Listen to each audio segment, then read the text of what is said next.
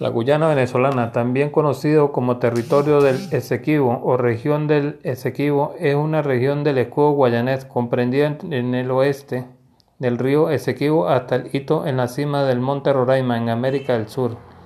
Tiene una extensión de 159.542 kilómetros cuadrados que la República Cooperativa de Guyana administra como propio pero cuya soberanía es reclamada por Venezuela basándose en el Acuerdo de Ginebra del 17 de febrero de 1966. Solamente, la parte oriental de la isla fluvial de Anacoco en el río Cuyuní se encuentra bajo la soberanía de Venezuela, pero ha sido protestada por Guyana. Para Venezuela la totalidad de la isla está fuera del área del litigio.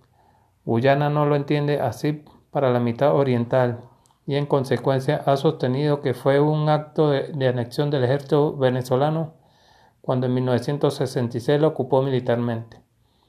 Venezuela reclama el territorio como propio y en sus mapas el área suele aparecer rayada oblicuamente o con la leyenda zona en reclamación, sujeto al Acuerdo de Ginebra el 17 de febrero de 1966.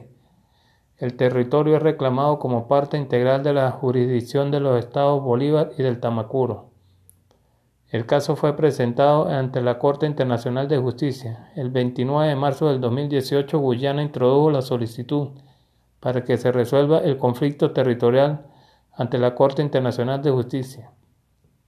El 18 de junio, Venezuela manifestó que no participaría en el procedimiento solicitado por Guyana porque para el gobierno nacional la Corte carece manifestamente de jurisdicción.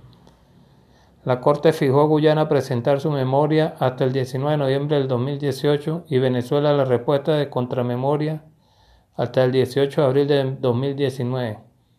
Las audiencias orales se celebran el 23 al 27 de marzo del 2020.